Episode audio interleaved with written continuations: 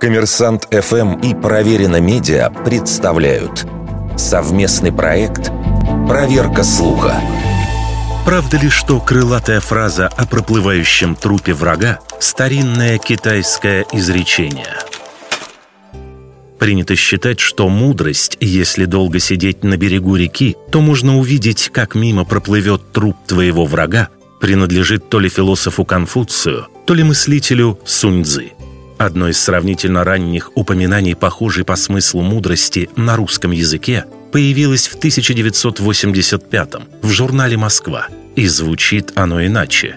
По восточной пословице «Будь терпелив, сиди спокойно на крыльце, и рано или поздно труп твоего врага пронесут мимо».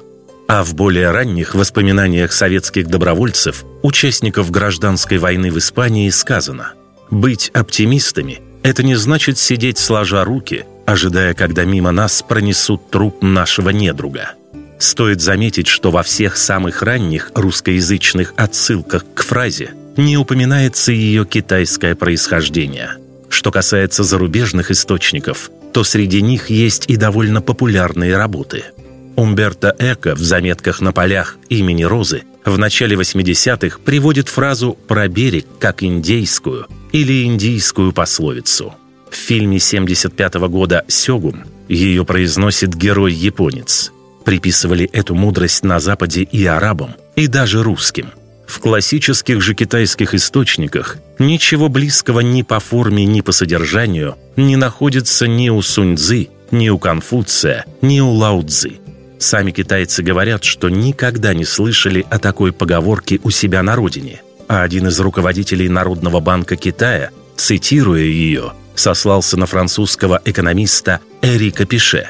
Нет следов появления фразы и в японской традиции. Из всего этого можно сделать вывод.